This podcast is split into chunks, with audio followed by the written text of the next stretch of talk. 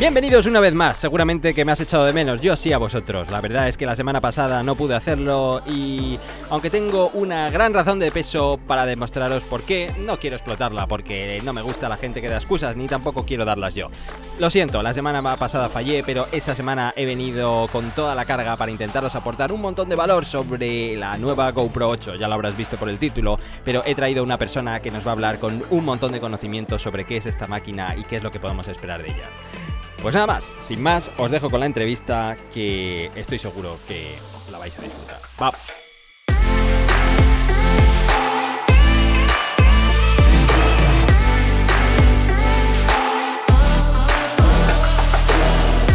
En el capítulo de esta semana tengo un creador que he estado persiguiendo eh, insistentemente durante el último mes, diría.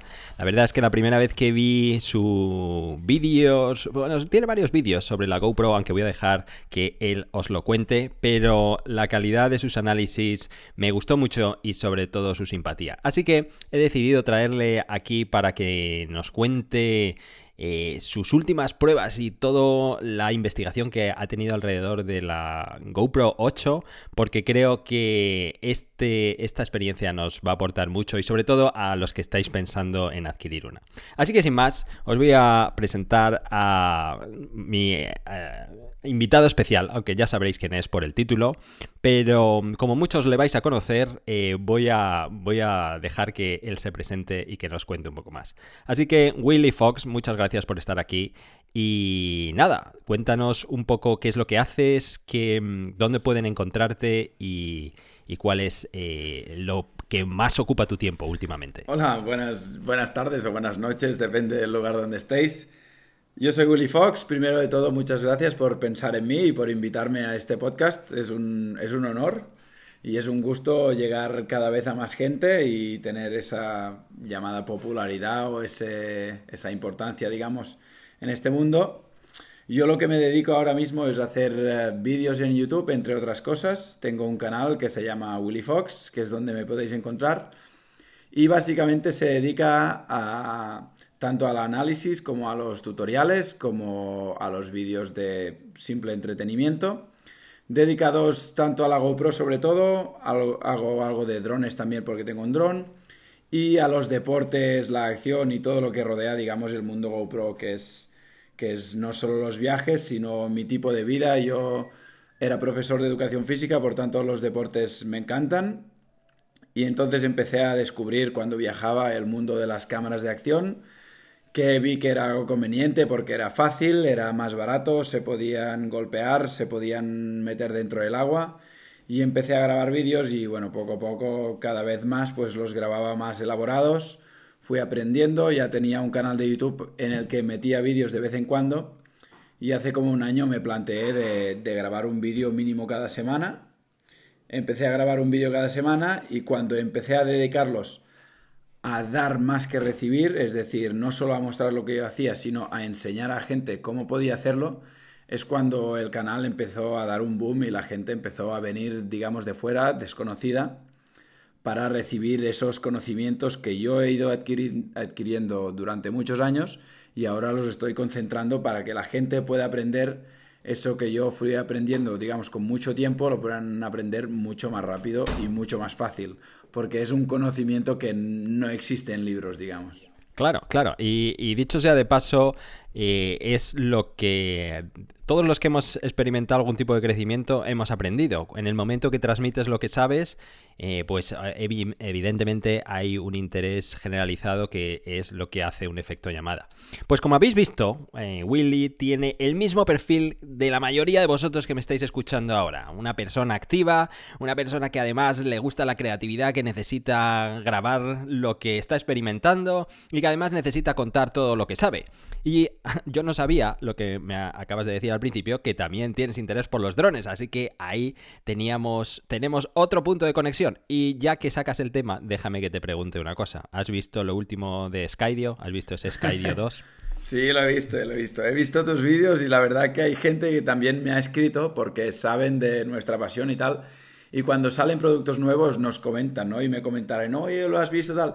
Y me lo miró un poco y la verdad que tiene muy buena pinta porque Sí que no todo es siempre como prometen, ya lo sabemos, pero lo que parece ser esta máquina le podría dar la vuelta al mundo de los drones y por gente como nosotros, yo por ejemplo que viajo mucho solo, para mí sería un salto de calidad increíble porque uno de los problemas que tengo con el dron es, aparte de la legislación, lo difícil que es volar y demás, es que volar siguiéndome a mí mismo mientras hago deporte de acción no puedo. Y entonces o lo vuelo yo y grabo a alguien o tengo que llamar a alguien que tampoco no es fácil porque no hay muchos pilotos de dron que te grabe mientras lo haces tú. Y entonces que un dron pudiera seguirte en lugares donde hay obstáculos y te siguiera bien sería, para mí sería como un sueño, ¿no? Aunque esa palabra está... Claro, no, no, no, es... Eh, créeme que te entiendo perfectamente porque es que yo estoy en el mismo barco. Yo, eh, yo fue una seducción a primera vista. He tratado de mantenerme objetivo en todos mis vídeos, pero es que todos me habéis cazado a la primera.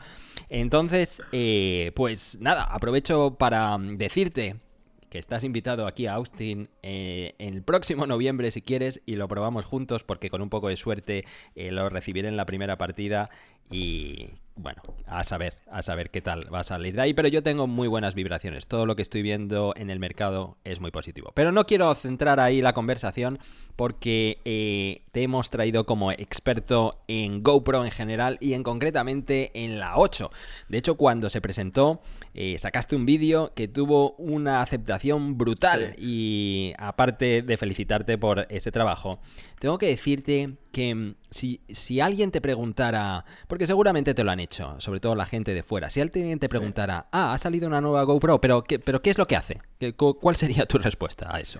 Ya, pues mira, la verdad que yo sabía que en mi tema, que es GoPro, cuando saliera alguien nuevo, algo nuevo, pues la gente estaría atenta, ¿no? Y entonces por eso estuve muy atento antes de que saliera con lo que se filtraba, que ya vi que tuvo buena aceptación y entonces sabía que era la clave, era el día del, lanzamiento. Y fue gracioso porque en realidad el lanzamiento era distinto. Yo hice un vídeo, ah, no se hizo ese lanzamiento, solo lanzaron los vídeos y entonces ese día yo tuve que rehacer el vídeo y me pasé como 12 horas cambiando cosas y editando porque había cosas que no podía decir o que no eran del todo ciertas o que no habían dicho lo que fuera y entonces tuve que cambiarlo. Aunque sí que fue un bombazo y entonces lo que explicaba la gente, bueno, pues sí que hay gente que está muy sorprendida, hay gente que lo ha aceptado muy bien, hay gente que no tanto. La GoPro básicamente hace lo mismo. ¿Y qué digo con lo mismo? Pues es una cámara muy parecida físicamente, que tiene algunos cambios que para mí van a mejor, sobre todo, digamos, en tema de audio, que no necesitas carcasa y tal, pero en funciones lo que cambian son más bien detalles. Es decir, la cámara tiene el mismo sensor, por lo tanto, digamos, de calidad de vídeo y de calidad de foto, tiene que salir igual lo que es la imagen en sí, pero sí que hay cosas que han mejorado. Por ejemplo, la estabilización, el Hypersmooth, pues nos presentan el 2.0, que no es solo mejor, sino que es algo que ya habíamos pedido, puedes regular su intensidad. Es decir, si tú estás caminando, puedes poner estabilización más débil, que no te corte tanto el vídeo, y si estás en un deporte que es muy vasto, pues pones el boost que se llama, pones estabilización a tope, corta más el vídeo, pero estabiliza que es una pasada. aparte de eso, lo importante, para mí es muy importante, es que ya estabiliza en todas las resoluciones y todos los fotogramas que ofrece. Por lo tanto, a 120 y a 240 que es donde las cámaras lentas en estos deportes son muy importantes, también te estabiliza. Antes no lo hacía y eso para mí, sobre todo en vídeo, es una ganancia muy grande en foto quizá no tiene tanta. Claro, claro, claro. No, no, eh, sin lugar a dudas es lo que a todos nos engancha más. Yo, eh, de hecho, te iba a preguntar un poco que elaboraras sobre los diferentes modos, aunque lo has hecho ya. Pero hay una cosa que no me queda claro y quizás, quizás tú sepas. Eh, sí sabía que el sensor iba a ser el mismo de la versión anterior, incluso que la Hero 6, juraría que es el mismo. Sin embargo, em, sin embargo, el chip, el procesador, debe ser diferente, ¿no? Eso debería cambiar cada año. ¿Es así correcto? Sí, creo que era un chip que llamaban GH1, ahora es el GH2, por lo tanto tiene más potencia, es más rápido a la hora de procesar y a la hora de pensar. Y supongo que es por eso que también puede trabajar en 240, por ejemplo, con el Hypersmooth On y a 1080. Y eh, sí, eso le tiene que dar más potencia a la cámara. Piensa, supongo que eso va a provocar también que esas famosas congelaciones que tenía la Hero 7 no sucedan, aunque eso ya sabemos que está por ver porque cuando un producto es tan nuevo necesita un tiempo en el mercado para que la, la gente, digamos, le aparezcan esos problemas o esos fallos. Pero sí que el chip es nuevo, es más rápido, es más potente y entonces hace que la cámara piense y actúe más rápido. Los menús también han cambiado un poco, pero básicamente, básicamente el funcionamiento es bastante, es bastante similar y la batería sí que cambia algo, pero las baterías son compatibles. Es decir, son cambios, pero la mayoría de cosas se pueden mantener, aunque no todas. Claro, claro. Eh, una de las cosas que, quiero preguntarte es, ah, al hilo de, lo que está pasando eh, en octubre y septiembre, que seguramente has oído que ya se empieza a llamar eh, Tectiembre y Octutiembre creo que es, porque todo se presenta en estos meses con cara a, las fiestas, obviamente.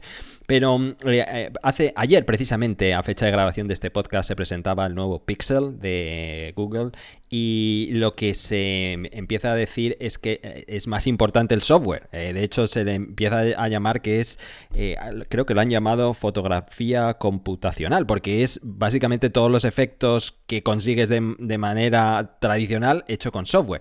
Entonces, aquí parece que está pasando lo mismo. Eh, nos has contado con el Hyper Smooth 2.0, pero cuéntanos eh, ¿qué, es Time Warp 2.0. El Time Warp es, una tecnología que no es que inventara GoPro, GoPro lo que inventó es el nombre, este, este punto de marketing que tiene siempre y es una herramienta que nos, que nos permitía hacer lo que se llama un hyperlapse, que es un timelapse en movimiento, de manera muy fácil, prácticamente automática. Es decir, pulsas un botón, grabas y la cámara te convierte automáticamente ese vídeo en estabilizado y en cámara súper rápida.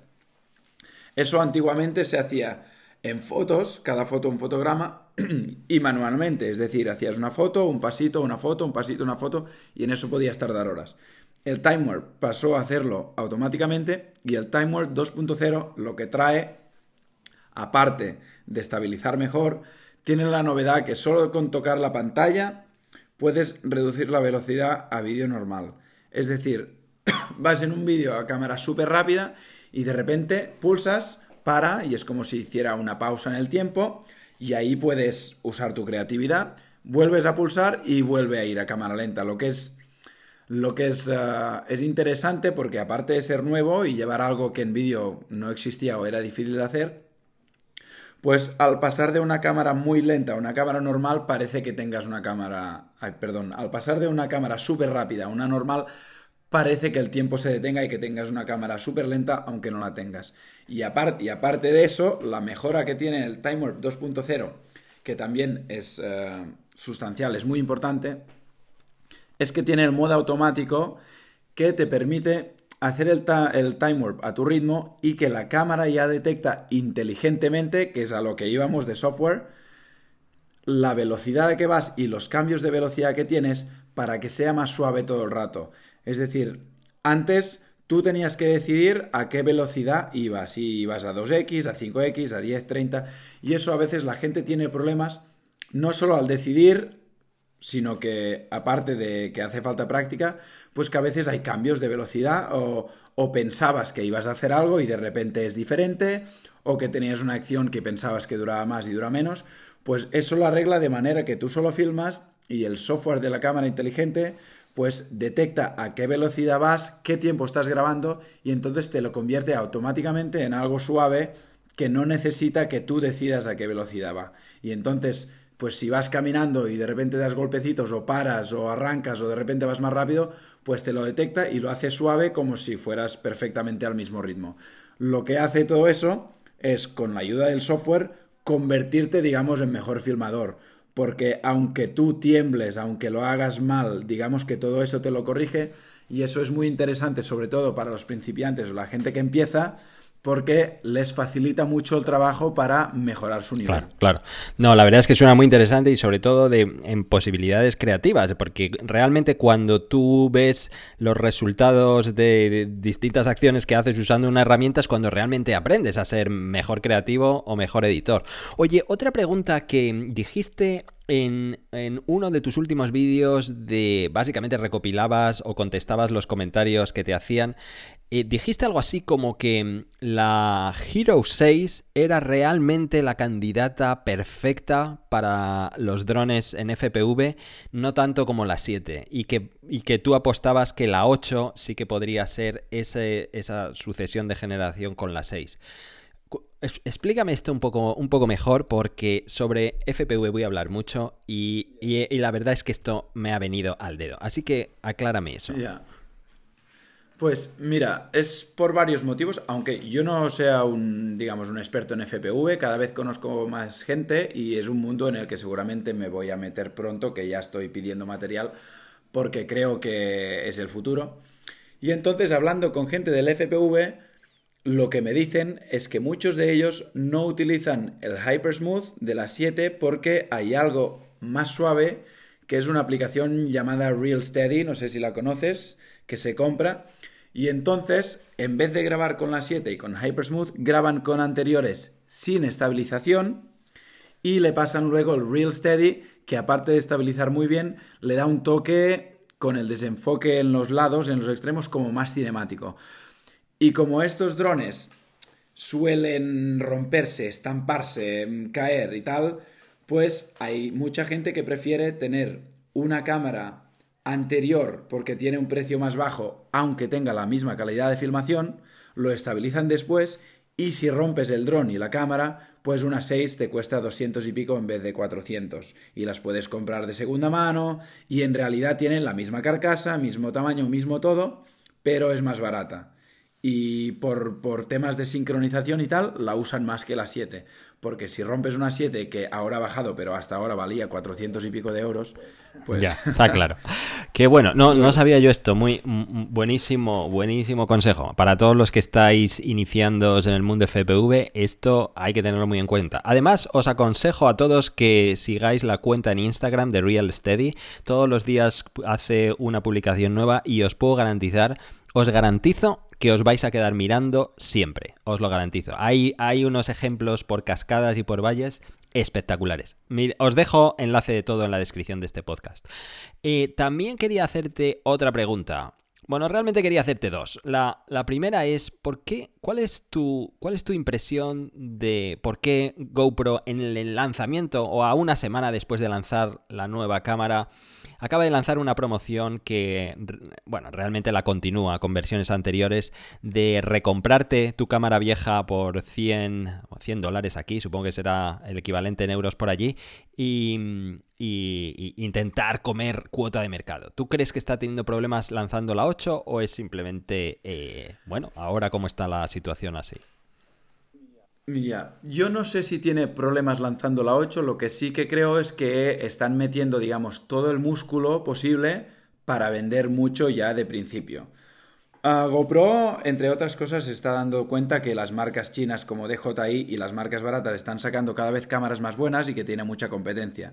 Entonces, GoPro, aún así, saca una cámara que a priori es mejor, pero el precio es más caro.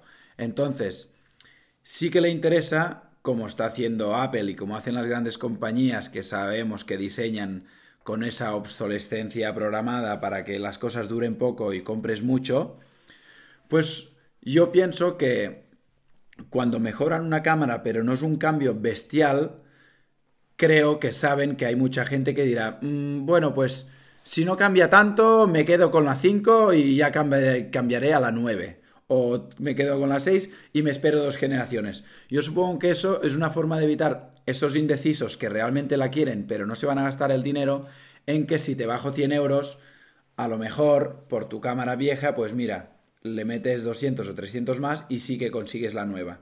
Yo creo que son varias estrategias. La primera, vender al máximo ahora al principio.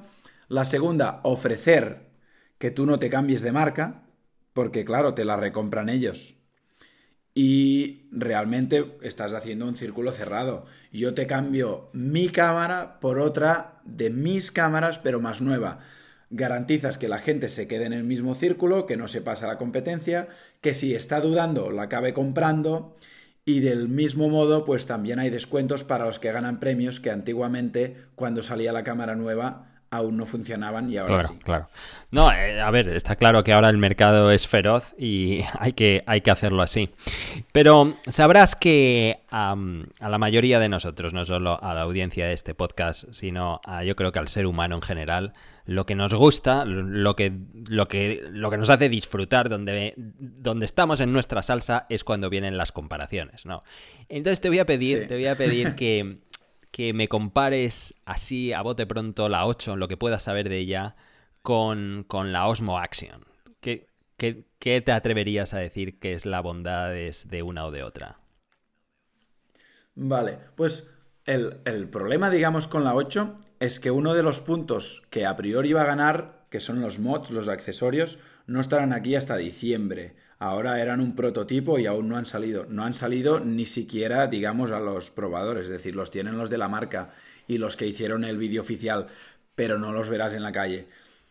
Ah, la Osmo Action fue muy buena cámara y además han mejorado en software algunos, algunas cosas como el retraso de la cámara, le han puesto el time warp al final, han mejorado cosas, tienen la pantalla delantera, pero tiene algunos de los mismos problemas que tienen todas las cámaras, es decir, Ah, si la 8 sale con el accesorio de micro, el sonido va a ser a priori mejor que el de la Osmo Action, que es parecido al de la 7 y la 8, aunque el de la 8 lo han mejorado. Lo bueno de la Osmo que tiene, que el precio, por ejemplo, es más barato, que el objetivo es redondo y es más fácil de sacar, ah, que tiene las dos pantallas, aunque para mí no es una cosa que me convenza la pantalla delante porque no suelo mirarme mientras voy grabando y al ser un ojo de pez, creo que prácticamente siempre enfocas es, decir, siempre estás en plano. Pero sí que es una muy buena cámara que va a apretar, pero para mí tiene flacuras, tiene puntos flacos, como es sobre todo el de la, el de la secuencia de fotos, que GoPro te puede tirar 30 fotos en un segundo y la Osmo Action solo te tira 7. En deportes de acción aquí te quedas corto. Y sí que hicieron mucho trabajo en el Rocksteady, que es el, el, equivalente al Hypersmooth, Ah, en algunas comparaciones parece ganar, en otras no, sobre todo dependiendo de la luz y tal, pero sí que corta más pantalla. Entonces, parece que el Hypersmooth mejorado, el llamado 2.0, trabaja mejor que el Rocksteady. ¿Por qué? Porque puedes escoger que sea tan fuerte que te recorte pantalla o que sea más débil y no recorte pantalla.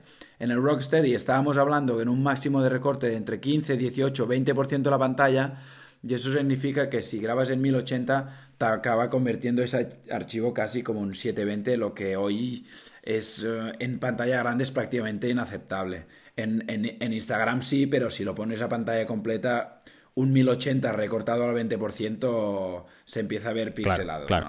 Oye, antes de acabar, quería hacerte. Eh, quería que habláramos ligeramente de la Max. Eh, no quiero hacer demasiado largo este podcast y, no quiero abusar demasiado de tu tiempo, pero pero con la Max, con las cámaras 360, mi experiencia ha sido con la Insta360. Ellos me contactaron cuando al poco de salir me mandaron una unidad, la probé, la probé un poco, si te soy sincero, con la pinza en la nariz y luego quedé sorprendido de todo el potencial que tiene y la he acabado usando muchísimo.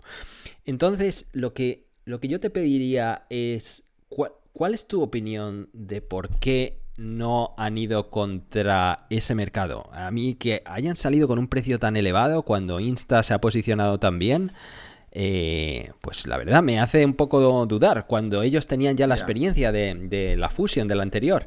Entonces, ¿cuál es tu visión de todo esto? Ah, mira, yo ya pensaba que la GoPro Max tendría un precio así pero sí que es bueno que, no sé si recuerdas cuando salió la Fusion, salió en 780 euros aquí o alguna cosa así, era una barbaridad, era carísima.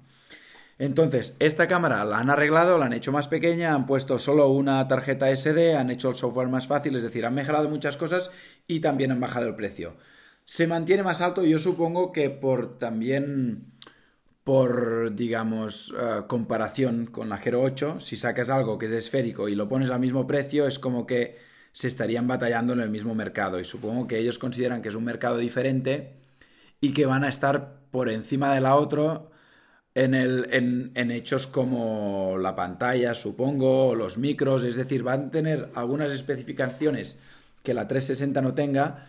Aunque sí que es verdad que yo no entiendo del todo que intentas luchar en un mercado que la 360 está trabajando súper bien porque es muy pequeña, tiene un tamaño muy adecuado, es ligera y además tiene un precio súper atractivo. Aquí no sé si GoPro va a ganar bien, pero creo que GoPro tiene a favor todo ese tsunami de marketing, digamos. Y, que, que, tiene, que tiene algunos modos también muy interesantes el hecho de que se pueda usar como una Gero normal o que puedas escoger 360 y sobre todo la edición, que es lo que ha mejorado mucho, que es muy fácil, la puedes hacer desde el móvil. Yo sé de mucha gente que la va a comprar porque me escribe mucha gente, oye, ¿cuál te decirías tal? Y, oye, me he decidido por la Max, oye, la voy a comprar. Es decir, es una cámara que yo creo que bastante más éxito que la Fusion va a tener. No sé si se va a comer el mercado, eso no lo tengo claro. Claro, claro.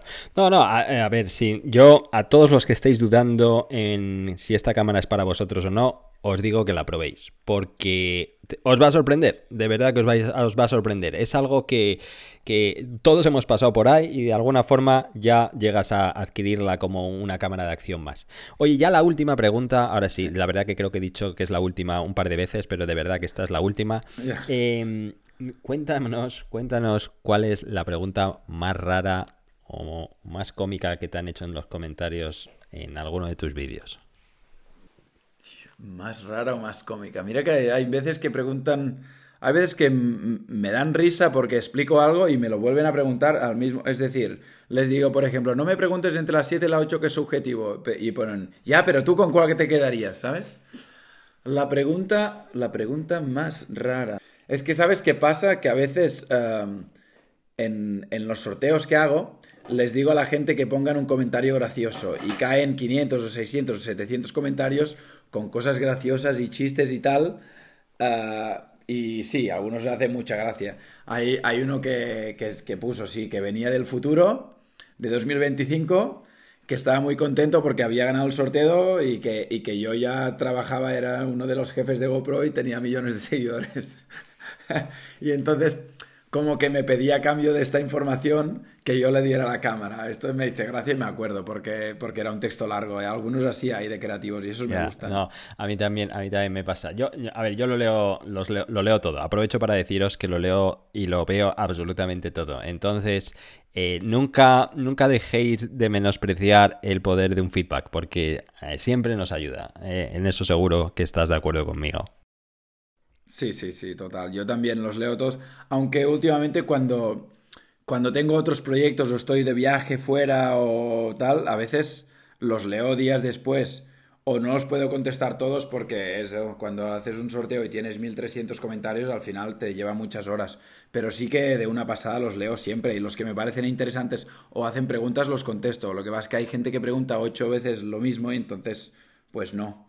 Pero sí, el feedback, yo creo que el feedback es la parte más importante que distingue YouTube de una televisión, que la gente puede interactuar contigo y es por eso que les gusta. Totalmente, 100% de acuerdo.